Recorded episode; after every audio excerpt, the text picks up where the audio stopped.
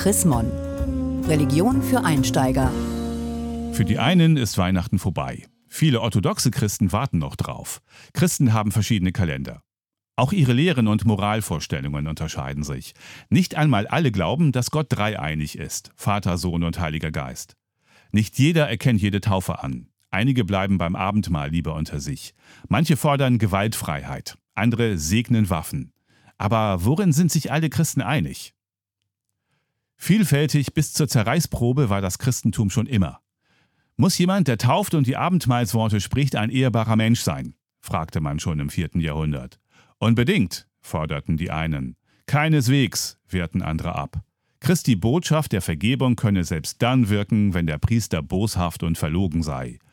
Müssen Christen ihre Feinde lieben und Angriffe wehrlos erdulden, wie Jesus es fordert? Nein, sagen nicht wenige. Auch tiefgläubige Christen müssen wehrhaft sein, tragen sie doch Verantwortung für andere. Auf all diese Fragen wird es wohl nie endgültige Antworten geben. Klar ist für alle, Jesus ist Christus der Messias, er ist Gottes Sohn. Nur öffnet gerade dieses Urbekenntnis Raum für Vielfalt, für verschiedene Christentümer. Man kann es als Aufruf verstehen, Jesu Weg weiterzugehen und Gottes Gebote zu erfüllen, indem man enthaltsam lebt und so Selbstbeherrschung erlangt. Oder durch Bekennermut. Oder durch tätige Nächstenliebe. Oder indem man das Zusammenleben unter Christen gerecht und gewaltfrei gestaltet. Andere versuchen gar nicht erst bessere Menschen zu sein, allein schon um nicht selbstgerecht zu werden.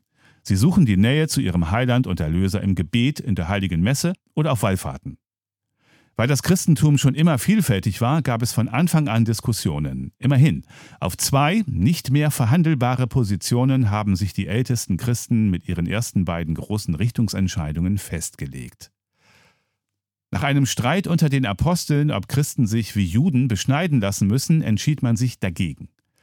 Der christliche Glaube ist seither offen für Menschen ohne jeden kulturellen Bezug zum Volk Israel. Er ist universell.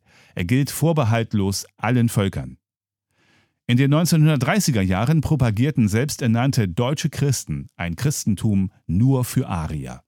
Sie schlossen ehemalige Juden, die zum Christentum konvertiert waren, aus. Christen überall auf der Welt waren empört. Einige Jahrzehnte später reagierte der Weltkirchenrat in einer vergleichbaren Lage resoluter. Als südafrikanische Apartheidkirchen Schwarzen gleiche Rechte aberkannten, erklärte er, Apartheid ist Sünde. Heute gilt, wer das christliche Abendland verteidigen will, muss offen sein für Menschen jeder Hautfarbe, Ethnie und Kultur. Im zweiten großen Richtungsstreit ging es darum, ist das Christentum eine neue Religion oder bleibt es an das Alte Testament gebunden und damit ans rabbinische Judentum? Auch hier entschieden die frühen Christen klar. Sie sahen sich weiterhin in derselben Tradition wie die Juden. Allerdings empfanden sie eine Konkurrenz zum Judentum. Sie wurden hartherzig gegenüber denen, die aus der identischen Offenbarung andere Schlüsse zogen und überhäuften Juden mit Vorwürfen und Fehlurteilen. So entstanden Antijudaismus und völkischer Antisemitismus. Jahrhundertelang verfolgten und töteten Christen Juden. Der grausame Tiefpunkt war die Shoah, der Holocaust. Entscheidend ist aber, Jesus war Jude. Er forderte das jüdische Gebot der Nächstenliebe ein. Hass ist unchristlich, auch da gibt es kein Vertun.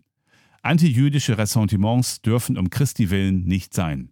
Es wäre im Sinne Jesu, wenn alle Christen weltweit sich jedem Antisemitismus entgegenstellen, auch dem eigenen.